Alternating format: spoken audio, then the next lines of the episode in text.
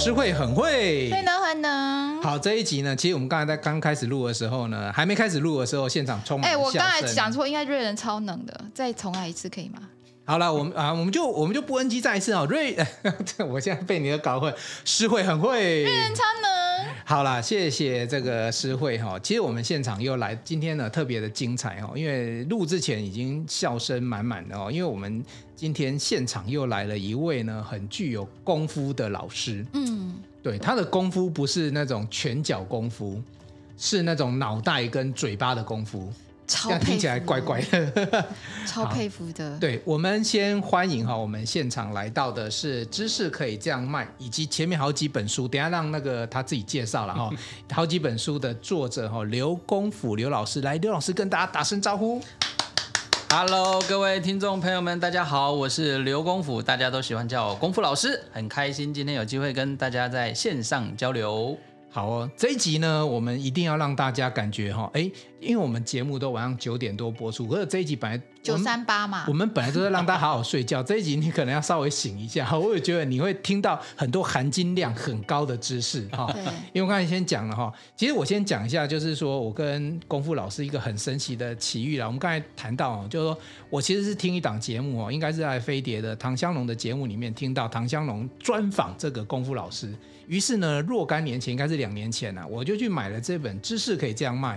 没想到两年后，作者本尊，我们现在坐在这间录音间里面录哦。所以人生其实就是这样子，很很神奇哦。你专注某些事情，你就会像诗慧也是一样，就莫名其妙，我们两个就相遇了，相遇了，我们就在一起了。对对对对，好，没关系啊。哎，我跟功夫老师也是就这么相遇的啊。其实我跟你们两个都是，其实我们都在一起了啦。对对，在一起很棒哈。好，那今天呢这一集呢，我我觉得我们要把这个今天时间很宝贵，为什么我想让功夫老师多秀一下功夫？对，那我他的课很贵哦，大家听我们这一集，你知道他课是几万块一堂课，你在外面不得了。所以你听我这个哈，你今天晚上马上现赚三万五，不止啊。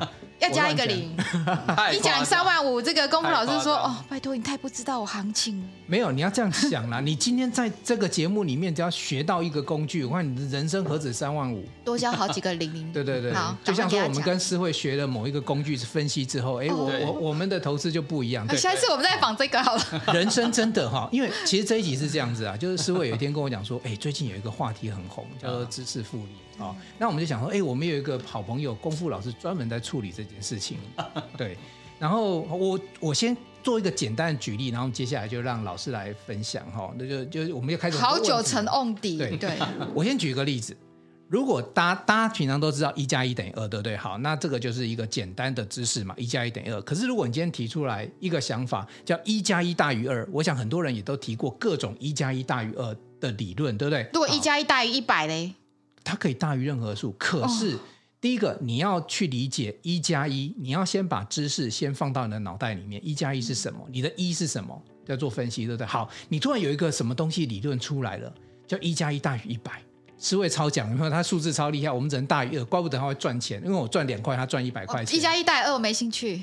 好，对，要大一百我才会。眼睛张开。OK，好，那思维就有他自己的想法，对，对，有他自己的想法。好，那你要说服我，你就有有一个讲法。那你说服我，我来跟你学，那你总是要师傅带徒弟要收点束修费。你看，马上就变成现金。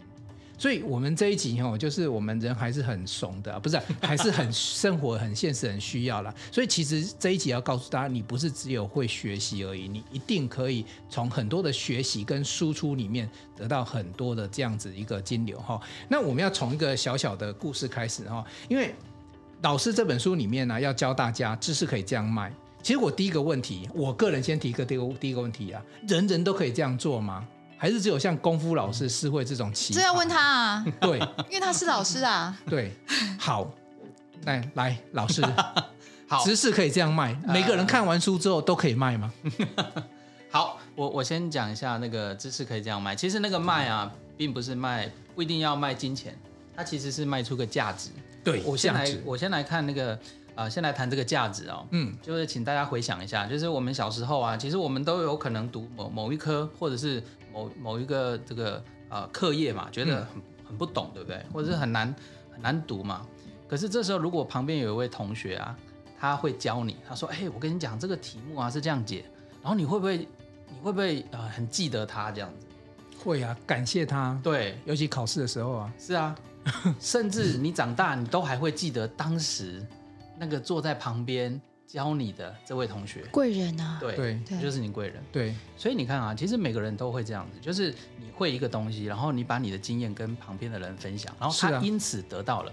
是，我觉得这个就是价值。价值，那这个价值会存在我们脑袋中很久，嗯，对，所以我觉得啊，每个人都会天生有这样的一个能力，他自己一定是在某个领域或者某件事情，他其实也自己常常在在在钻研嘛，是哈，然后后来他就会把啊，他就把他的经验跟你分享，然后你就觉得哇，这怎么那么棒这样子，所以啊、呃，其实每个人都有这个能力，那只是这个能力我们变成大人了，就很像你。需要把知识处理一下，然后啊这样子卖这样子。可是我觉得这个是每个人从小到大你都会必经的一个过程啊，对不对？对，所以刚才老师讲到一个重点哦，像每个人有每个人自己的专长领域。哦，像诗慧跟数字很熟悉嘛，他跟数字永远麻吉麻吉的嘛，数字永远记得起来，这个其他记不起来了。对啊，啊，数字永远都认得诗慧嘛，诗慧认得他们，所以诗慧在财务的领域，或者是说，反正只要跟数字有关啊，他都有办法整理出一套他的工具跟方法。对，对不对？那我的话在文字啦，哦，所以我们那时候，哎，我们这时候我们可以先预告一下，这功夫老师即将有一档自己的 Pocket 节目。对。哎，这个一定要听，你知道？平常上课要几话？因为这个 pocket 不用钱，一定要听。对对对对。如果是我就会听，因为他的课这么贵，可能好几十万，或对不对？那我听他的 pocket 不就就都不用付钱吗？对不对？这个数字我就有感觉。这个这个我猜老师也是因为功夫一定一定有不同的阶段。这个我猜功夫老师哦，这个节目来跟大家介绍，你让你自己讲。节目未来会有什么叫什么名字？哎。这个这个 podcast 要感谢瑞仁啊，帮我想这个名字啊，就是他叫独门功夫，读是读书的读，读书的读，对，是读书的读哦，读书的读，所以他叫独门功夫。那因为功夫大家啊也跟我的这个个人品牌相关嘛，哈，所以独门功夫其实是希望借由读书，我们来学会一个功夫这样子。哎呦，这个太棒了。对，那这这个节目其实是这样子，就是因为我平常是在做啊，就是企业管理相关的知识这样嗯。的传递。啊，所以我会在企业啊上课，做做企业内训。那么啊，我发现其实啊，我们每个人在职场的时间其实很久。对啊。那么你要往上爬的时候呢，其实你都会免不了需要读一些比较难一点的书，一定什么什么大师写的啦，或者是什么什么企业管理的理论，类似这样子。对，不然会常会有时候会撞墙，对不对？遇到工作一些撞墙。对。那么这些书一般都比较难念一点。超难的管理学的东西，对，我就希望把，我就希望把一些啊、呃、这种比较比较大砖头的书，好，大砖头，拿砖头要来砸自己，但是要让脑袋成长。对，我希望把它简单一点，然后透过、嗯、透过里面的一些啊、呃，就是我我自己的吸收之后，然后来跟大家分享，让大家未来如果你在职场上想要往上，或者是想要增加自己的价值啊、呃，你可以通过这个节目来帮助自己。哇，这是这个节目的这个理念。感觉是就是帮大家读书，然后整理出一套独门功夫的感觉。对，每一本书都是一个功夫，都是一套功夫。而且哈，其实我讲实话，像这样的节目，很多人在做。但是功夫老师做起来一定有他自己的功夫，因为 你知道老师他最厉害的是处理知识。等下我们会谈到这本书以及前面几本书，它有很多所谓的 input 输入跟输出的概概念，然后书里面会提到一些重点。但其实是跟大家这样讲啊，这是一本好书，最好的工具书哦。你现场自己回家订购去，不可能今天听完之后就会。完全的收到哦，你要买书回来看。但是今天会把这个书的一些重点，或者老师整理知识一些重点跟大家分享哦。好，那我刚才就有讲到一件事情啊，就是说，呃，人人那个人人其实就鼓励大家每个人去找到自己专长的那一块，然后去做整理。好，问题来了，老师在书里面有讲一些重点，叫做萃取知识、输出知识。这里面有一个很大的概念，诗慧，你想要听听看老师怎么？怎么去弄这个东西？对啊，听老师讲啊。对呀、啊。好，好来，老师，好，好，萃取知识是这样，就是我们呃，我我先讲一下我这本书，其实因为我自己本身是偏呃呃企业管理这方面的知识啦，所以我讲的大部分是这个领域。嗯，那么啊、呃，当然这个知识有非常多层面哈。那么我先就这个啊、呃、企业管理这方面来做一个阐述哈。那么我们常常会需要啊，在工作上需要吸收一些东西，然后应用到我们的工作上。那这个过程其实就是从输入到输出的过程。嗯，那这个输入到输出呢，其实我在这本书有一个非常非常重要的一个概念，就是你要有效的吸吸啊吸收，嗯，然后再有效的去做输出。所以它这个输入跟输出是要怎么样更有效一点？那我这边提出就是未来。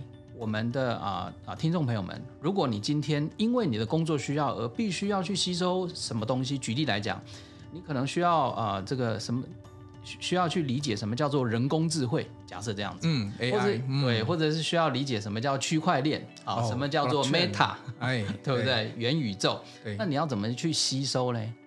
如果有一天人家问你说，哎，那你最近不是在研究元宇宙吗？你可不可以、嗯、你可不可以跟我讲元宇宙是什么？那这不就是输出吗？对，那这个东西就是从输入到输出要怎么更有效，对不对？对，对，对。那我这本书里面提到啊、呃，就是三个方法。那这三个方法呢，其实就是你在啊、呃、萃取一个主题知识的时候，你要更有效的那个方式，其实就是第一个，你要从里面抓重点出来。嗯。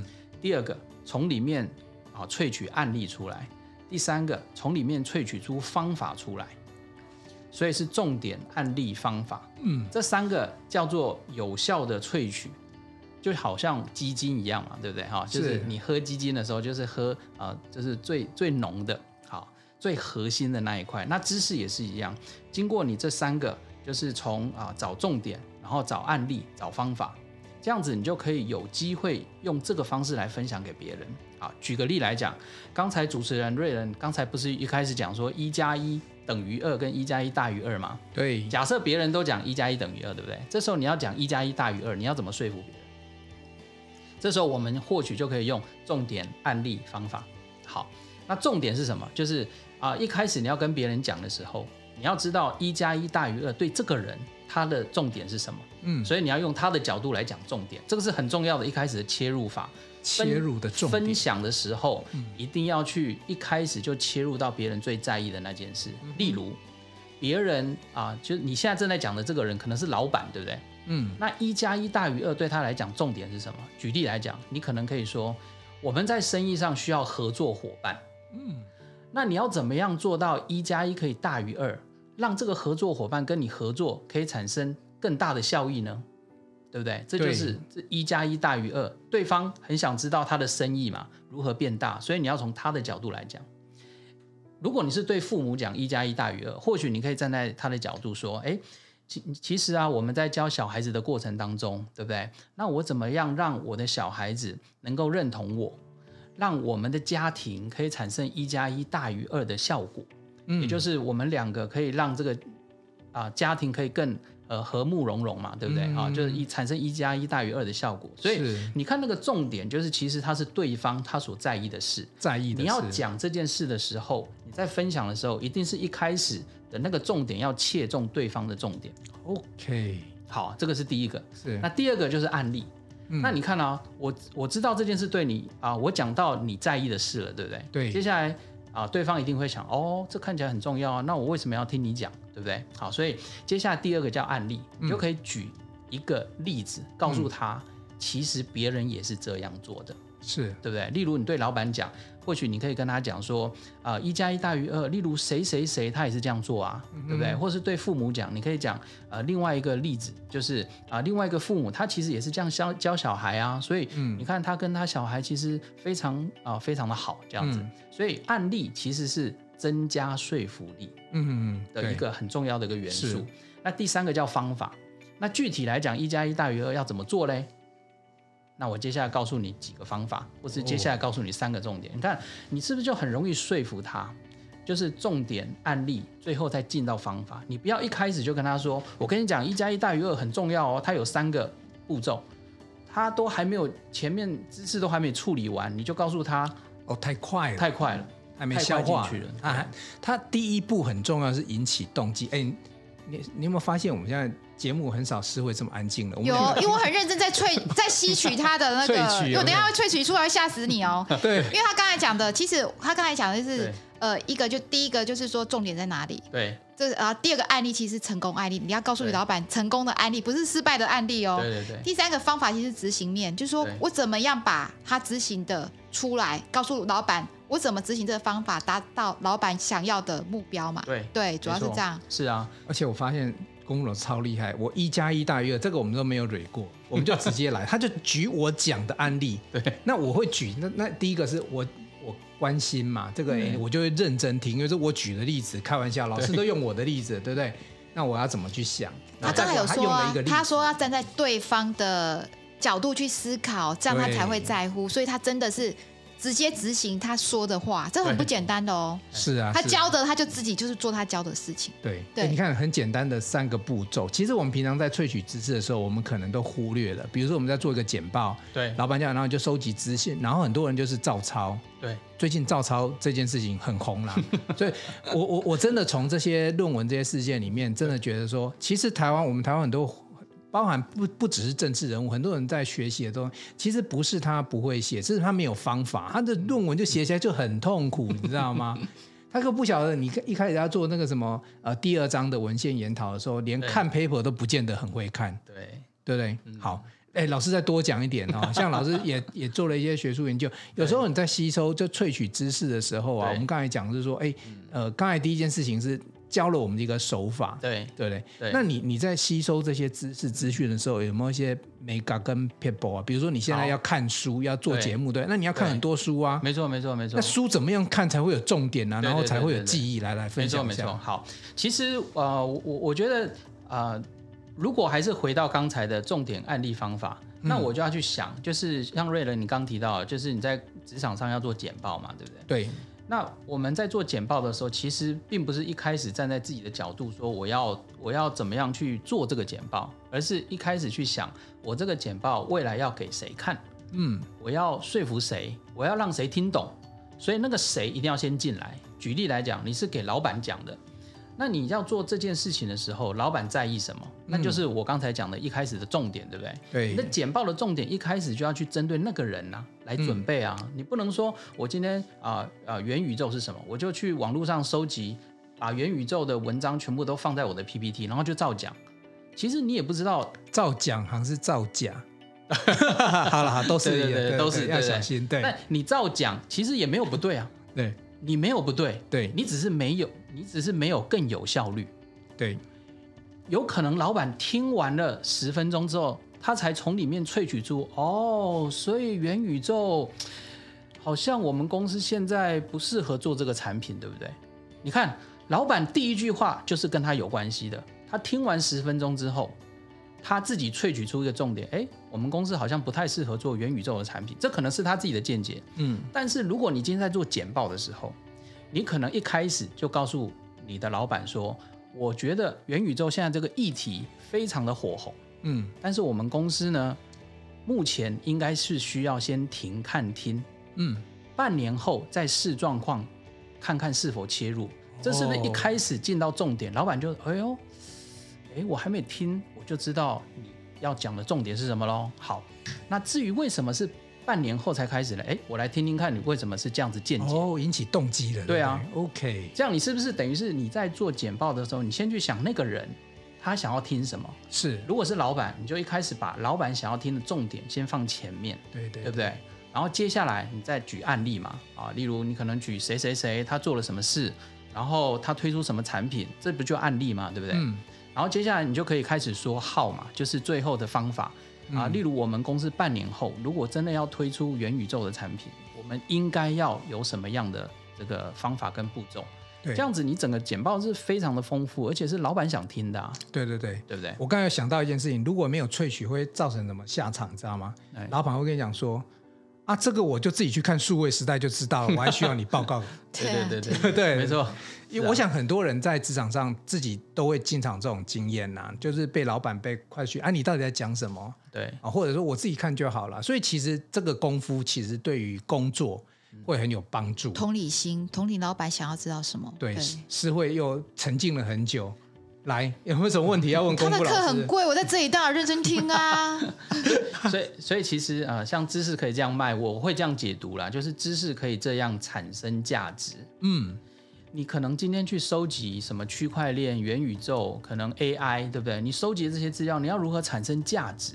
对，就在于你在讲的时候，你在分享的时候，对方那个人是不是因为你这一次的分享，这一次的表达，而对他来讲，他吸收到了，他觉得，哎，同样的东西，你这个人讲，我比较能够这个知道你在讲什么，嗯，而且对我是有意义的。有功夫老师在书有讲一个例子，他第一次分享那个老板给你什么跨越鸿沟，对，这是满满的原文版的书，让你分享，对不对？这因为这个例子啊，其实就是说，呃，自己是我，呃，是我比较亲身经历的例子，就是老板希望我在工作上读一本书嘛，嗯，对不对？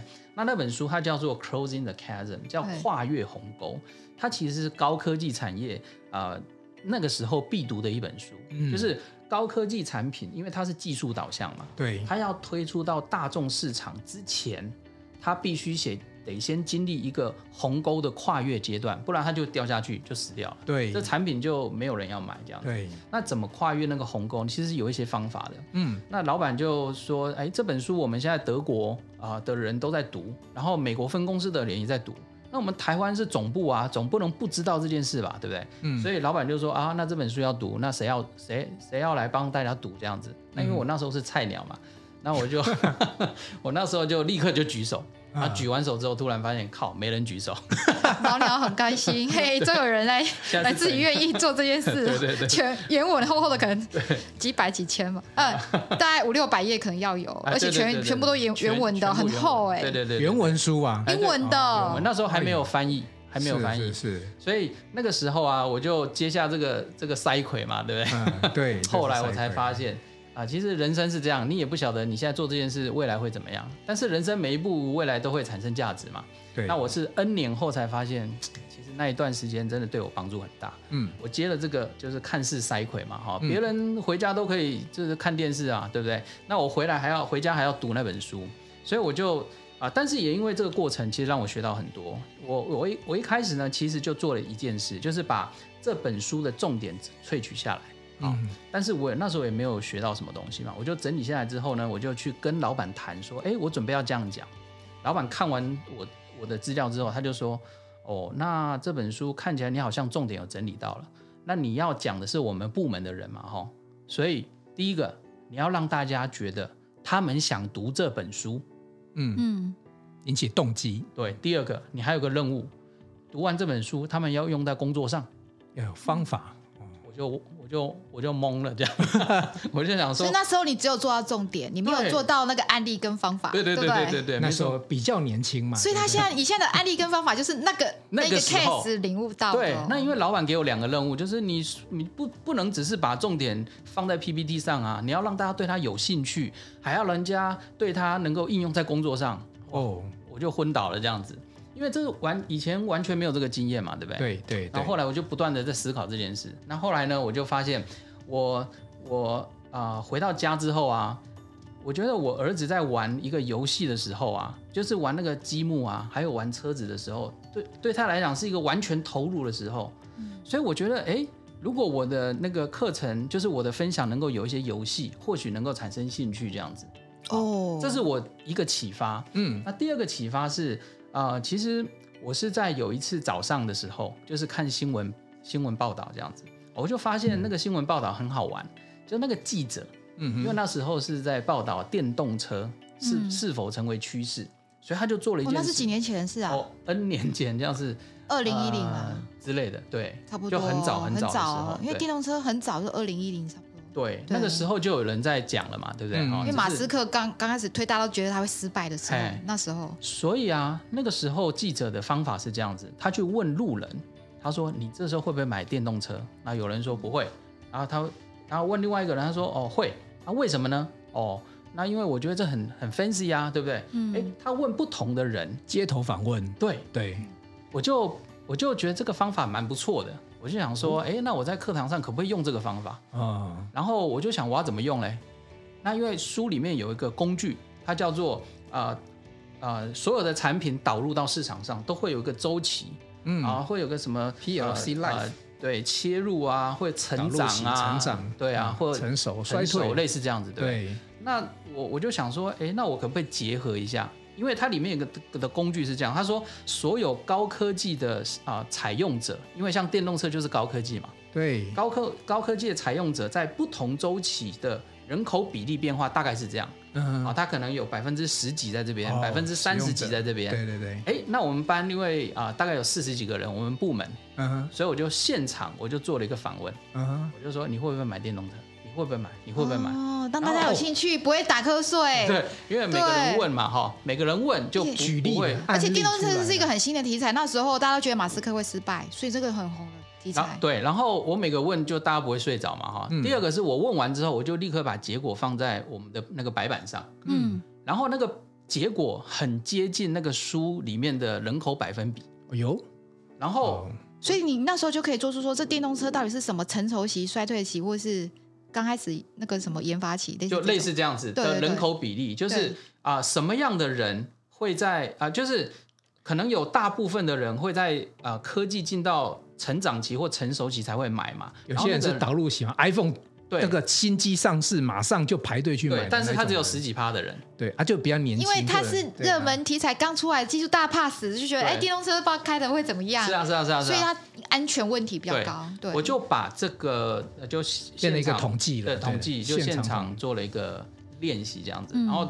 然后那个成果很接近嘛，我就说其实这本书啊，这听起来就很厉害的的，这已经不是演什么被老板耳塞什么演讲。至少我是听众，我觉得哎还蛮新奇的，对，蛮创新的，啊啊、用这种方法来上课，好好哦。对对对对对，然后我就把把那个记者的 问路人的方法用到课堂上，哎、然后再、哦、然后再刚好跟书的工具结合，我就说其实这这个书啊，就是很实用的。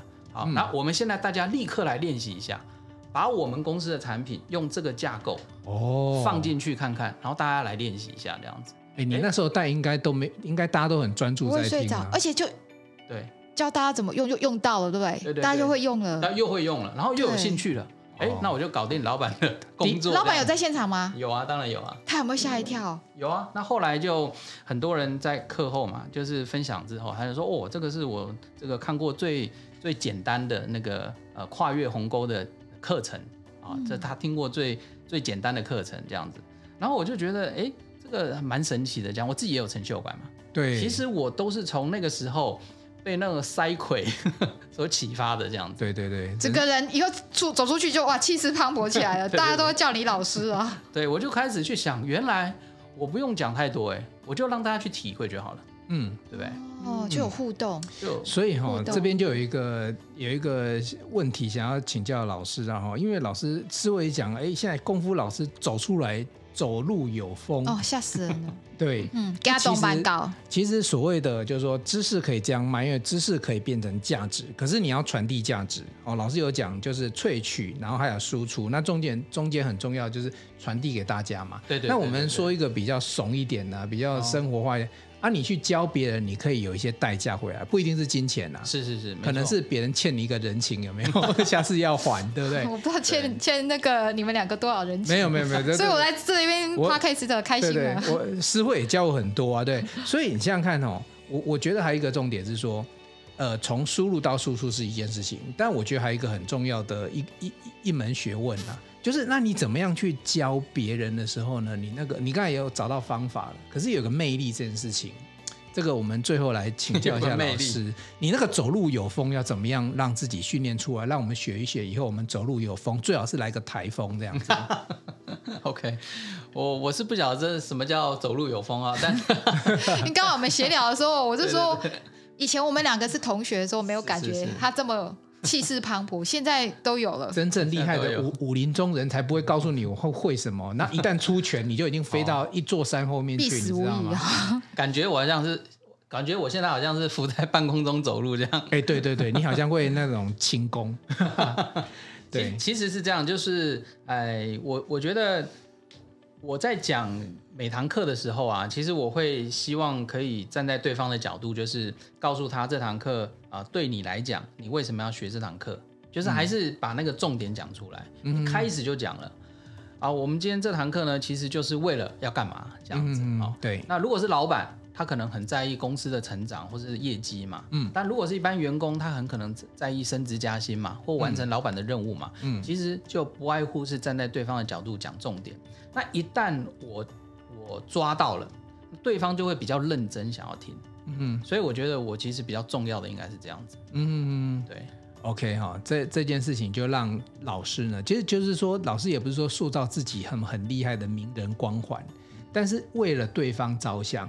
大家就会觉得你是一个很棒、替我着想的老师。对对，那我我我我想哈，还老师可不可以跟我们分享一个例子就好了？你你你的第一次听说在这个 到了一个大集团那个富邦啊，有一个给你一个考试哦，这个小故事可不可以跟我们分享一下？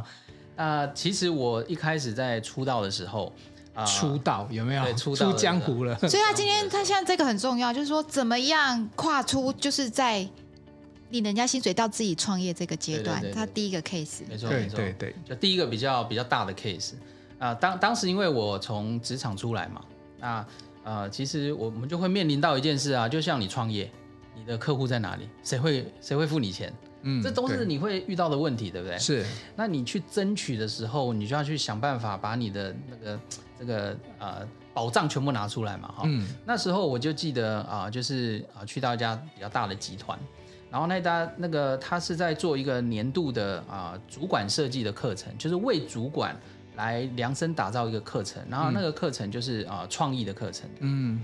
然后呃，所以我就那时候呢，听说啊、呃、那时候有六位老师啊、呃，就是一起去啊争取这个案子。那么后来呢，我就啊、呃、就把我的过程呢、啊，就把我的课程啊，就是啊、呃、现场啊、呃、展示给现场的那个人力资源主管。还有他们所有的部门同仁这样子，嗯，然后我我记得我那时候啊、呃，其实因为心里很害怕，那因为也刚出道嘛，其实其实也不晓得会不会拿到这个案子，但是我还就是很努力这样子。那我其实呢做了几件比较对的事情啊，就是第一个，因为对方是 HR，嗯，其实我不是在纯展示课程，我还展示了我这个课程导入到你们企业之后，对你们企业会产生什么价值，嗯哼，好。那啊，所以这件事情我有特别着重，所以有可能对方有有吸收进去这样子。嗯，那后来听说啊，在那个试教，就是六位老师试教之后，我是啊最高分这样子。哦，你知道其他五位是谁吗？我不知道，所以就是黑名，就是都不知道。我真的不知道，对对对。你不会想去知道说，后来进去之后想说知道其他五位是谁，你到底打败了谁？欸、那种感觉超有成就感的。大，大集团里面找老师，这个一一定都是业绩。因为我现在在猜什么，其实另外五位应该是很厉害的人，因为你是新的。对，我是新的这样子，所以另外五位应该是他们觉得厉害的，然后再配一个新的来试试看。也许你只是本来他们可能想说你只是个垫底的，没想到你竟然第一名。我的感觉是这样子，有可能想说新新来的可以议个价这样子，看秀这样。对，看没有没有，应该就是。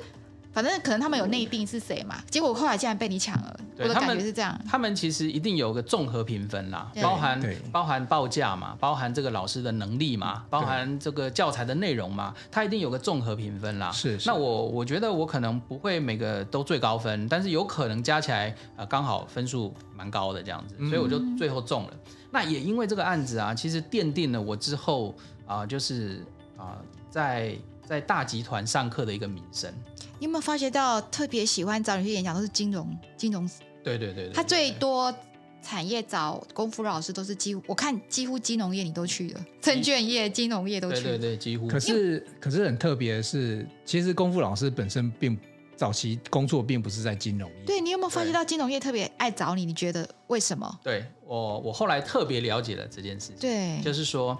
啊、呃，其实过去啊、呃，就是金金融行业的啊、呃、教育训练比较、嗯、比较感性一点。所谓的比较感性，就是他会啊、呃、比较比较啊、呃、强调啊。呃客为尊啊，感性的体验啊，服务业，服务业嘛，因为它本身是要温度，温度，对对。那因为我的角度，因为我是从科技业出来的，对，所以我我的课程啊，或者我讲话就比较理性一点嘛，所以我相信刚才听众朋友们应该可以感 可以感受到有有互补。对我我觉得可能是因为我这个调性 是过去可能比较没有出现过的。哦，所以他们需要一个理性逻辑型的老师来训练这些金融业的人。对，可能是这样子。所以我刚好抓到了一个他们可能刚好想要想要切换的一个时时间点，这样子。还有一个，我觉得啦哈，因为如果你讲得好，这我们都做口碑的啦，在这个业界，你知道金融业，比如 HR，他们都互相都很熟，这个口耳相传哦，也会有一些效果。而且我我觉得老师其实他的演讲的生活、啊、还有一个哦，其实老师有很多东西可以聊，包含他从一开始哦，其实他是从业界，然后从 PM 这样子一路，哎，他老师也是跟大家一样，好不好？他不是含着金汤匙出生，一出生就是讲师，好不好？对对对。对，但是这一段故事一定搭很多人，四位想不想听？想，超想听，对不对？对。但是这一公公老师什么我都想听啊。但我跟你讲，他走路有风、啊，我们绝对没有办法塞这么多东西，好，所以呢。这一集我们先这样子，我们先让大家了解一下，知识也可以这样卖，知识可以有价值，然后有输入跟输出，然后刚刚老师已经讲了一些方法，其实书里面很多东西大家可以去啊，我们的节目资讯页上面也有这个订订购这个博客相关的网址，大家可以去找连接出来。今天你先了解事情原来是这样子。那这个这一位老师，我们很有兴趣，对不对？对，好有兴趣。我们再约老师来一集。好好好，对对对，老师再来喝一次咖啡。对对对，我们要把老师这个这个过去的这个不管是辛酸甘苦啊，好好挖出来。挖出来哦。对，其实只是要告诉大家，老师也是个人嘛，他跟你一样，跟你一样在职场，可是人家为什么可以跳脱职场，然后可以做现在的事情？你一定也很想知道。嗯，我们再找时间，再再约老师来喝咖啡。我的荣幸。好，谢谢大家哦。那今天就到这里哦，一定要再等下一集哦。OK，拜拜。好，晚安。你忘记爱你哦，爱你哦，爱你哦，拜拜。好，拜拜，拜拜。